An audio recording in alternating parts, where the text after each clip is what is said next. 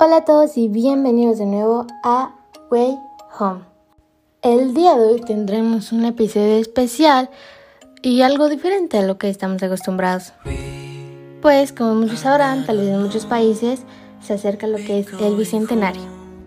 Pero hoy nos centraremos en Guatemala y qué es lo que piensa el público de esta festividad. Para quienes no lo saben, Bicentenario significa dos siglos de independencia, o sea, 200 años. Pero déjenme contarles un poco de historia. Después de casi tres siglos de los españoles que tuvieran control sobre nosotros, se proclamó la independencia el 15 de septiembre de 1821. Muchos motivos hubieron detrás de estos, incluidos lo económico y el deseo de tener relaciones con nuevos países, hablando de tratados y todo eso. Pero la independencia de Guatemala fue el resultado de influencias externas.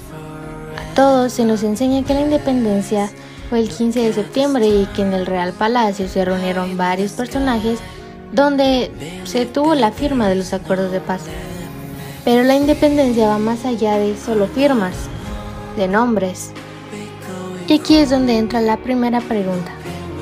¿Realmente estamos cumpliendo 200 años de independencia como tal? Varios días lleva ya en tendencias el hashtag Bicentenario de Guatemala. Veamos qué es lo que opinan las personas de esto. Y más importante, la población guatemalteca. Haciendo referencia a la pregunta de antes, tenemos aquí el primer comentario, el cual dice que realmente Guatemala no ha estado en la independencia como tal, solo es una firma que beneficia a los personajes criollos ya que muchas de las comunidades aún sufren de este sistema que los oprime, aún tienen varios encuentros desagradables con el racismo, se les niegan oportunidades y se les trata de una manera diferente.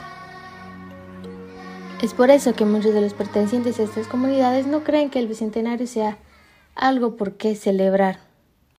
Otras personas, ya dejando de lado lo racial, y nos vamos más a las clases económicas, creen que realmente Guatemala no ha pasado por la independencia que beneficia al pueblo y que son realmente 200 años de corrupción.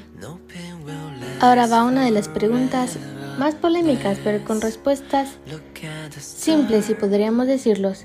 ¿Qué opina el pueblo sobre las acciones que ha tomado el presidente? Y si creo que adivinaste, Aquí nos comenta Sergio Morataya.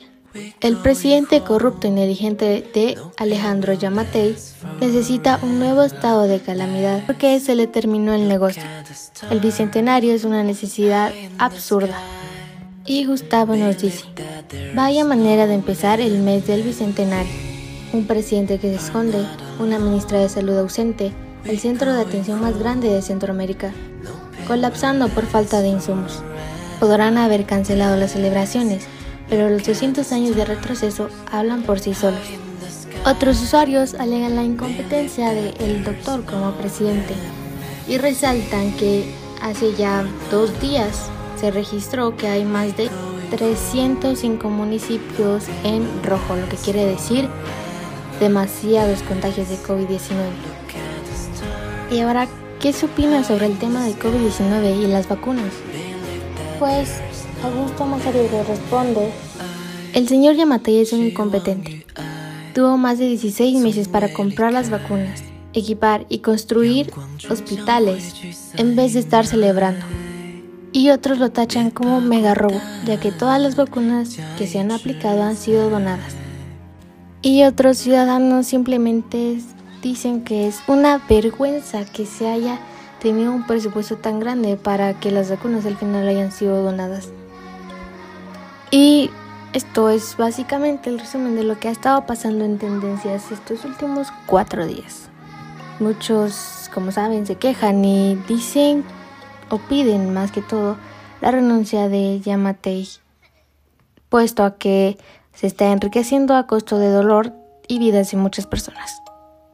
Pero, ¿qué opinas tú? ¿Deberíamos celebrarlo? ¿No deberíamos celebrarlo? ¿Qué significa realmente estos 200 años? Bueno, esto ha sido todo en Way Home. Muchas gracias por escuchar y nos vemos a la próxima.